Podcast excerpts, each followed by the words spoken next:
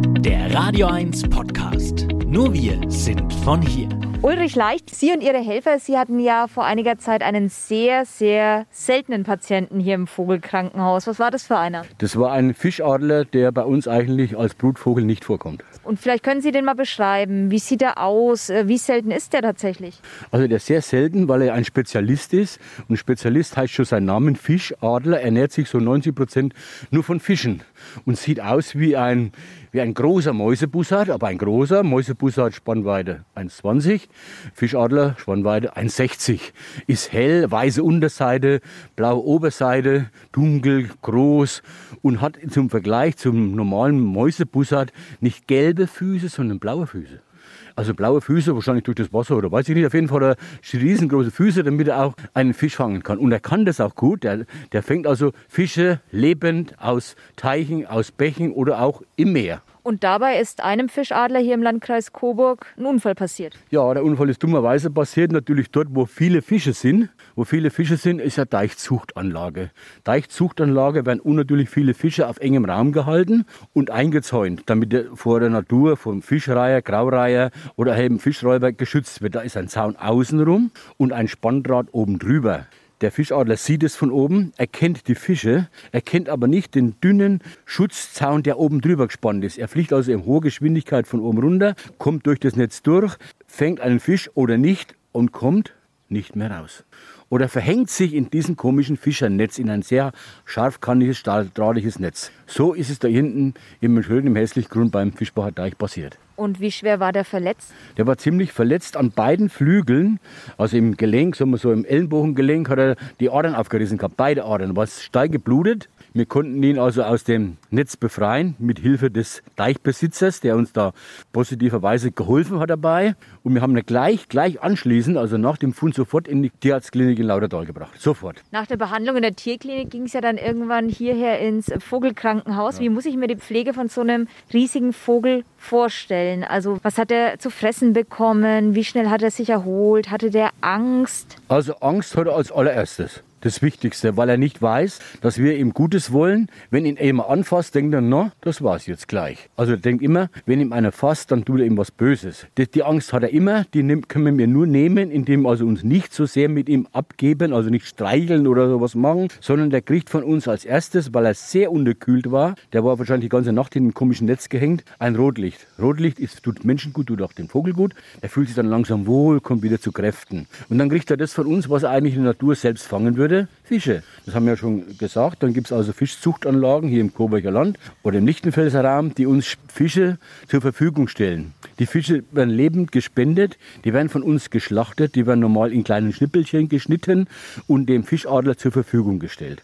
Wenn er das nicht am Anfang kann, manchmal kann er es nicht gleich, weil er zu schwach ist, dann helfe ich ihm dabei, dann bin ich die Krankenschwester. Dann kriegt er es halt in den Schnabel oder hinein. Aber bei ihm ging das super gut. Nach dem zweiten Tag hat er schon selbst an dem kleinen Karpfen rumgefressen und hat sich selbst bedient. Einen frischen Karpfen war ihm angenehm. Rotlicht hat er genutzt und er ist von jedem Tag, das ist natürlich das Erfolgserlebnis, jeden Tag ein bisschen besser geworden. Die Wunde ist verheilt. War alles super gut. Wir haben ein wenig Antibiotika noch mit Hilfe des Tierarztes gegeben, dass er die, die Hürde auf jeden Fall packt, keine Blutvergiftung kriegt und dann ging es aufwärts. Jeden Tag einen kleinen Karpfen oder eine Forelle. Und dann Ende April konnten Sie den auch wieder freilassen, den Fischadler. Der hat sich wieder gut erholt. Also ich nehme an, es klappt nicht bei jedem Vogel, dass man ihn gesund kriegt. Was ist das für ein Gefühl, wenn es klappt und man ihn dann wieder freilassen darf? Kann man fast nicht beschreiben. Ein super Gefühl, ehrlich immer. Wie mache ich es denn richtig, wenn ich einen verletzten Vogel finde? Nehmen wir mal wirklich an, einen Greifvogel, einen Bussard zum Beispiel. Was soll ich denn da machen? Ich kann den ja nicht einfach anfassen. Doch, wenn man einen Verletzten findet, also das Wichtigste ist eigentlich, der Vogel hat, wie wir vorhin schon gesagt haben, Angst vor mir. Also will er, wehrt er sich und will mich kratzen, weil er denkt, das ist sein letztes Stündchen geschlagen. Ich muss ihn also erstmal vor mir, vor mir schützen. Ich nehme eine Decke, ich nehme eine Jacke und wickle ihn lose in die Decke, dass er sich in der Decke vergreift und mich nicht mehr sieht. Wenn er mich nicht sieht, greift er mich nicht, haben wir ja schon mal, ne? ist er all geschützt. Und dann bringe ich ihn, wenn das funktioniert, zum nächsten Tierarzt. Die wissen dann im Regelfall, alle Tierärzte im Coburger Land wissen, dass da Greifvogelstation gibt. Die nehmen dann Kontakt mit mir auf und holen mich in die Klinik und wir besprechen anhand des zukünftigen Röntgenbildes das weitere Verfahren.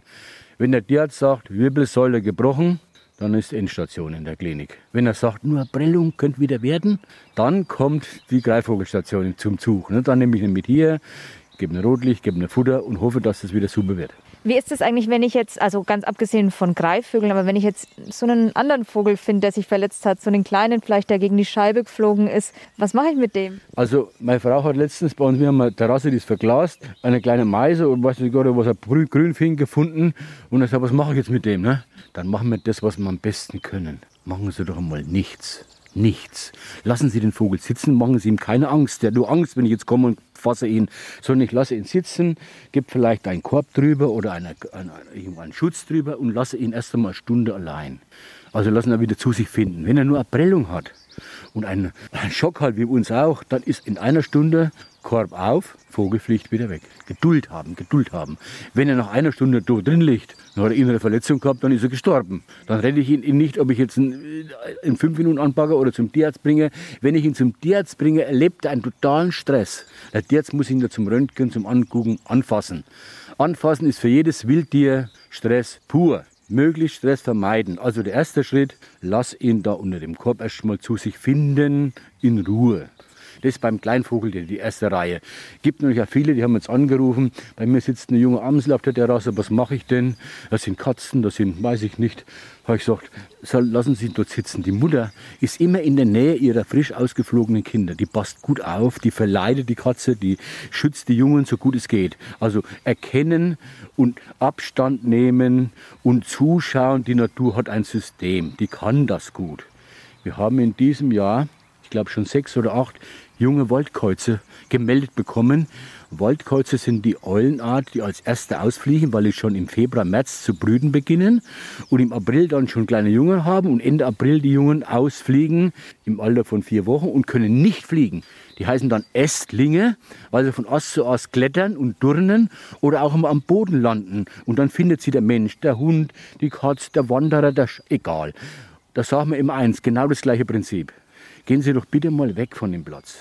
Gehen Sie ein bisschen auf die Seite und gucken Sie von weg aus, was jetzt passiert. Die Mutter und der Vater, die Eltern von dem jungen Waldkauz sind nicht weit weg. Die sind in der Nähe und du glaubst mir jetzt das Kind. Die haben das so üblich. Waldkreuze verlassen fluchunfähig den Nistplatz und werden am Boden, egal wo, von den Eltern gefüttert oder auch betreut. Und da das ja Eulen sind, passiert es in der Regel, nachts. Und tagsüber sitzen sie nur rum. Da muss man nicht retten und nicht machen, sondern muss eigentlich nur in Frieden. Diese Erstlingsphase dauert drei, vier, fünf, sechs, eine Woche vielleicht, ne? Tage und dann war's das. Und dann können die fliegen und dann werden sie nie mehr am Boden sitzen, weil sie dann von Baum zu Baum fliegen. Können. Eine Frage habe ich noch. Sie wollten doch eigentlich kürzer treten, habe ich mal gelesen. Was ist denn daraus geworden? Ja, eigentlich sollte ab April diesen Jahres schon das neue Team meinen Job übernehmen. Die haben auch sich angemeldet, die müssen eine Falknerprüfung machen, am besten noch eine Jägerprüfung und einen Vorbereitungskurs. Der Herr Corona sagt, der Kurs findet nicht statt. Kein Kurs, keine Vorbereitung, keine Prüfung. Also haben wir verschoben auf diesen Herbst mit Kurs und auf Prüfung im neuen Jahr Januar, Februar. Ich hoffe, dass es im, im April nächsten Jahres dann so über die Bühne geht, wie es eigentlich hätte diesem Jahr schon sein sollen. Ich bin ja nicht aus der Welt. Ich bin schon als Berater im Hintergrund, aber mit über 70 Jahren muss man das nicht ewig tun und bis man dann ausgetragen wird, sondern halt man muss das übergeben können und es gibt Gott sei Dank ein Team, fünf oder sechs Leute, die das gern machen, ein Ehepaar, wo die Verantwortung übernimmt und die kommen auch ab und zu mal hierher und helfen mir dabei oder holen sich Tipps und bereiten sich jetzt vor für die folgende Prüfung, das ist eine staatliche Prüfung, die muss ja gelernt werden. Und dann hoffe ich doch, dass ich nur noch im Hintergrund als Notnagel, als, als Hilfe, wenn es gar nicht mehr geht, funktionieren kann. Aber ganz ohne Vögel geht nicht, oder? Ja, ich wohne nicht weit hier, ich wohne zwei Kilometer von hier. Ich bin ja, wenn man überlegt, 51 Jahre hier. Ne? Es gibt keinen Baum, den ich nicht mit Vornamen kenne, da, ne?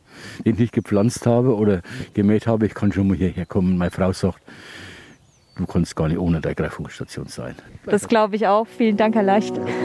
Euer Sender für die Region zum Mitnehmen der Radio 1 Podcasts. Wir freuen uns über eure Abos bei Spotify, Apple Podcasts, Google Podcasts, Amazon Music und bei dieser und natürlich auch über alle Kommentare und Bewertungen. Mehr zu Radio 1 findet ihr auf www.radio1.com.